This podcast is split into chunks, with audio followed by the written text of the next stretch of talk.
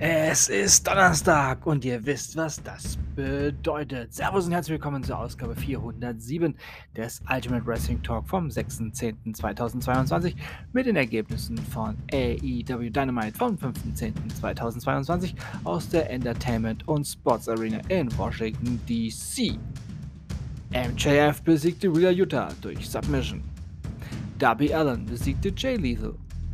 TNT Championship Match. Warlow besiegte Brian Cage. Six-Woman Tag Team Match. Willow Nightingale, Athena und Tony Storm besiegten Penelope Ford, Serena Deep und Jamie Hater.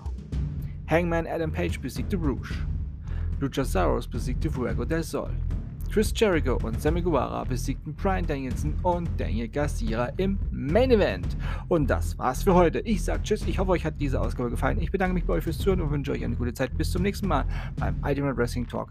Wir hören uns dann wieder, wenn ihr wollt und nichts dazwischen kommt. Samstag mit WWE, Friday Night SmackDown, NXT Level Up und AEW Rampage. Die volle Packung Wrestling fürs Wochenende.